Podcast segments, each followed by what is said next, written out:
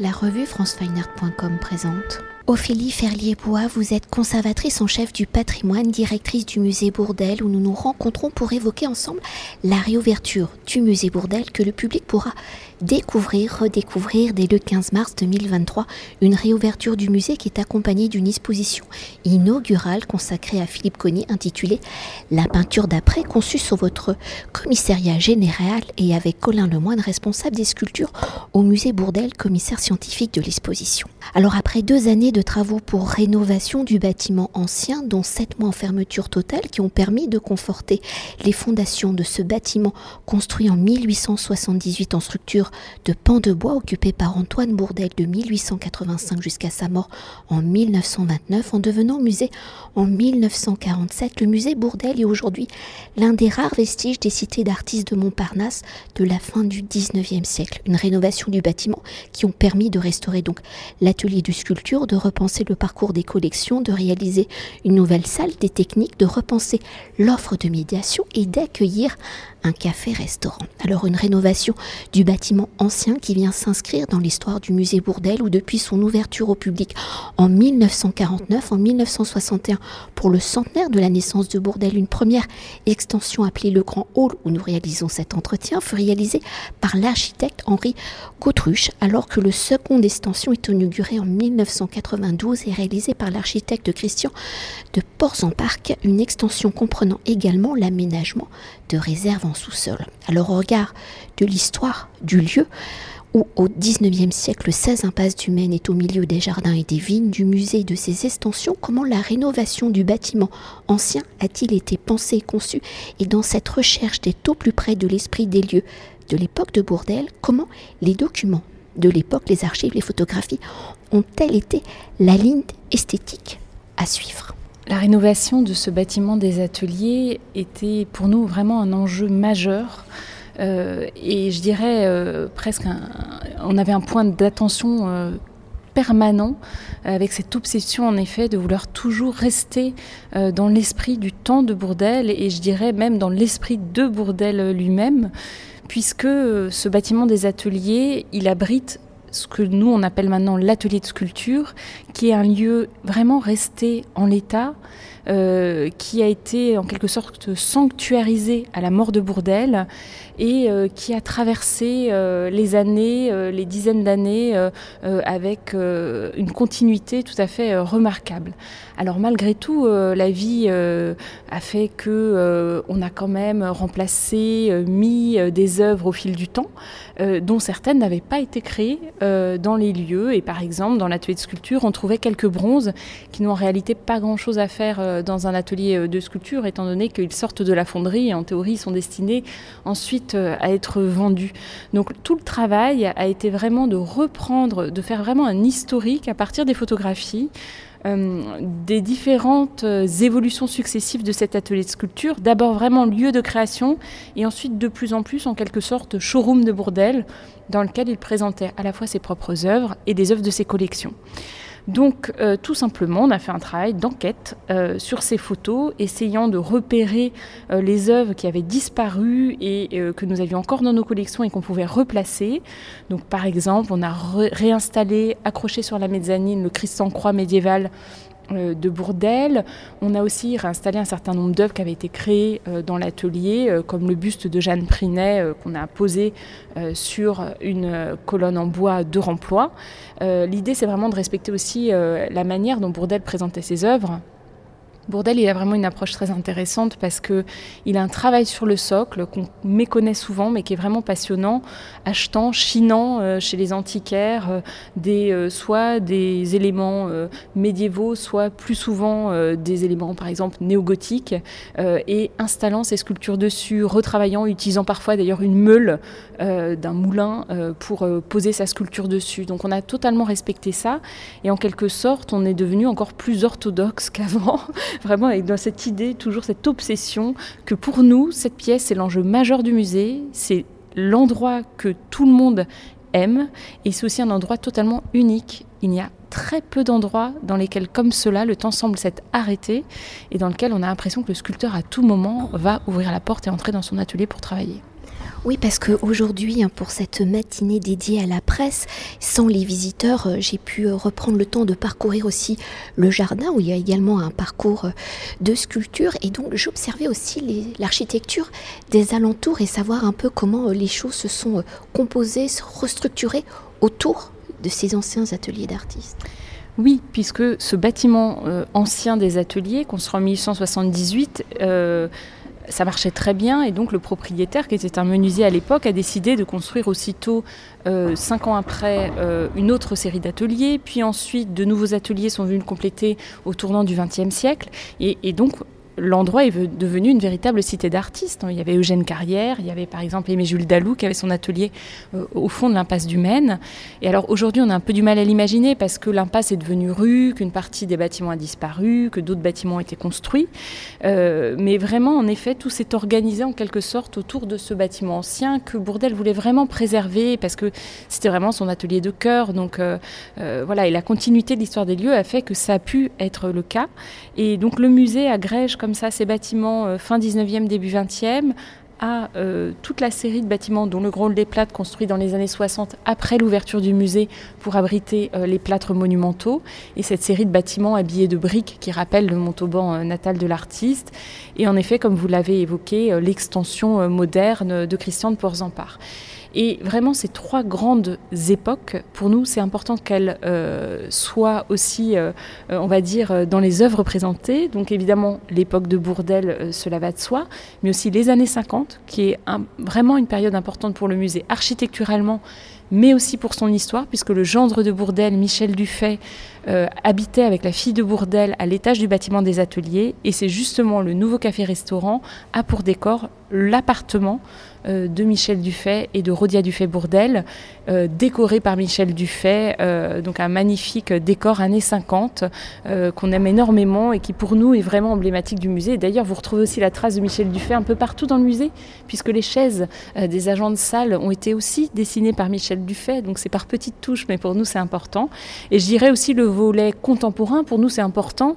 On raconte la création au musée Bourdel, c'est vraiment ce qui nous anime, ce qui nous motive, cette plonger au cœur de la création et aussi au cœur de la matière, parce qu'évidemment, avec la sculpture, on est euh, au cœur de la matière. Et euh, l'exposition inaugurale consacrée à Philippe Cognier va vraiment dans ce sens-là aussi, d'une création toujours en mouvement.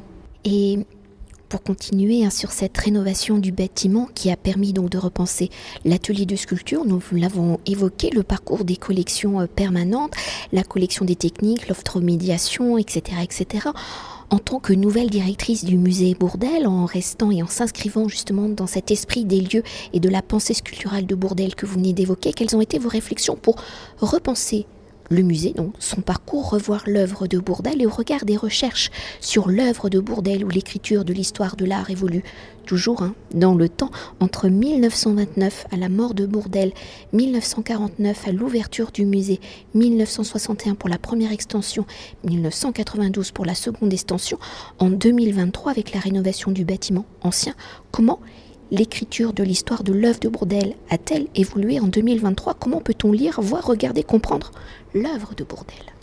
Alors, l'œuvre de Bourdelle, elle a bénéficié de tout le travail qui a été fait pour les expositions successives qui ont eu lieu au musée avant mon arrivée, euh, notamment de bruit de fureur autour du monument de Montauban, que du dessin autour des dessins de Bourdelle, euh, ou encore transmission, transgression euh, plus récemment autour de l'enseignement de Bourdelle.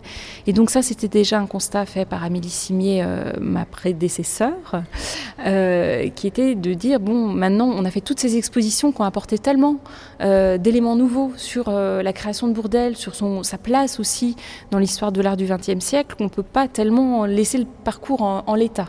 Donc l'idée c'était de bénéficier de tout cet apport-là et euh, vraiment de recontextualiser Bourdelle. Alors Bourdelle, il est recontextualisé déjà dans j'irais sa propre création, puisqu'on a au mur ces contre-types photographiques et ces facsimilés de dessins qui permettent de montrer le processus créatif à l'œuvre, comment Bourdelle photographiait notamment ses œuvres en cours de création, euh, quelles sont aussi ses sources d'inspiration, et aussi de le contextualiser par rapport à ses contemporains.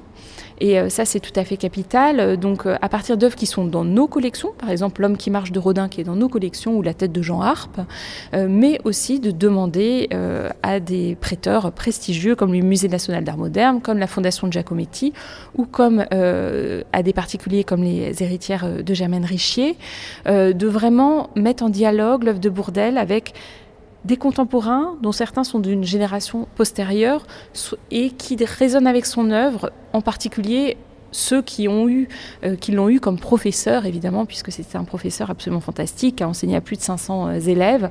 évidemment, ces deux élèves les plus connus sont Giacometti et Germaine Richier. Et pour nous, ça, c'est absolument capital, c'est-à-dire que Bourdelle, il a l'intersection du 19e et du 20e siècle.